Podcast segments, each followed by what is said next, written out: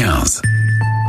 Marion, d'après une étude IFOP euh, parue aujourd'hui, le sexisme est encore très présent dans le monde du gaming. Aujourd'hui, 6 femmes sur 10 jouent à des jeux vidéo et elles font face à de nombreuses remarques, insultes, menaces sexistes et misogynes. Tu as sorti ton micro-move et tu as rencontré des joueuses qui t'ont raconté leur quotidien, pas toujours facile. Oui, j'étais ce matin à l'eSpot de Paris. C'est un grand lieu de plus de 2000 mètres carrés avec 40 consoles, une centaine d'ordinateurs réservés aux amateurs et amatrices de jeux vidéo en tout genre. J'y ai rencontré Noémie, elle a 23 ans et elle est chef de projet là-bas. Elle organise fin une compétition exclusivement réservée aux femmes. Justement, pour préserver cette safe place, pour proposer aux femmes un endroit sécurisé où elles pourront jouer, participer à une compétition sans se sentir harcelées. Noémie, elle est elle-même joueuse, donc elle connaît bien ce milieu.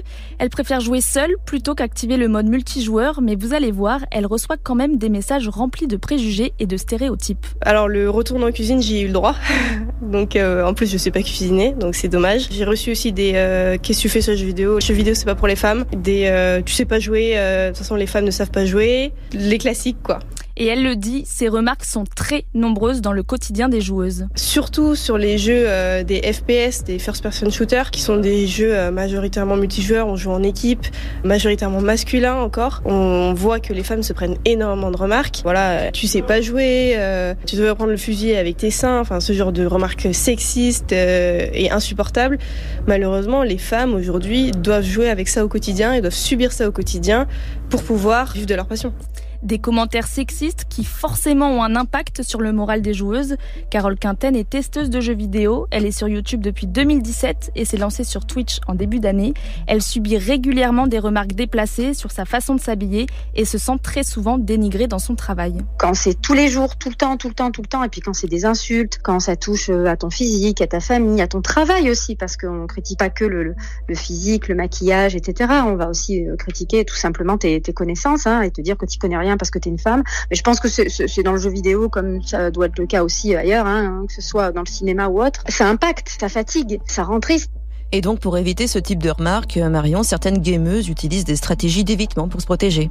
Oui, elles vont par exemple choisir de ne jouer qu'avec des personnes qu'elles connaissent ou même modifier leur voix dans le chat vocal. C'est ce que nous explique Asti, elle est gameuse en Belgique. C'est euh, ne pas allumer son micro dans une partie, pas genrer son écrit, donc euh, de ne pas accorder les verbes, etc. C'est prendre un avatar masculin, prendre un pseudo plutôt neutre, ne pas accepter de rencontres quand, par exemple, ton équipe se rencontre dans la vraie vie euh, autour d'un café, ça peut être très sympa, ben tu déclines, hein, tu, tu, seras malade ce jour-là. Asti, c'est un surnom qu'elle utilise pour justement éviter la haine en ligne. Elle n'utilise pas son vrai nom sur Internet. Elle fait partie de l'association Witch Gamers qui lutte contre le sexisme dans les jeux vidéo en Belgique.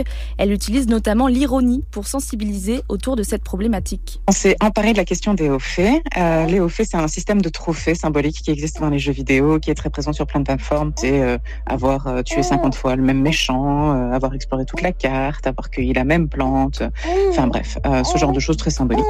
Et on les a réécrits en version euh, au fait du sexisme. Bravo, ça fait dix fois qu'on te dit de retourner dans ta cuisine. Ça nous permet de collectiviser les vécus. Et derrière, de pouvoir dire quand on rencontre du politique, en fait, on n'est pas quatre à vivre ça, on est 400. L'association belge a d'ailleurs été contactée par le ministère français de la transition numérique pour discuter ensemble des mesures à mettre en place pour mieux protéger les streameuses et les gameuses. Ça passerait notamment par une meilleure prise en charge des plaintes déposées pour propos sexistes, par exemple. J'ai l'impression qu'on nous prenait toujours euh, des meilleures prises en charge de nos plaintes. On pourrait ainsi agir hein, pour que de tels comportements n'arrivent tout simplement pas. Merci beaucoup Marion.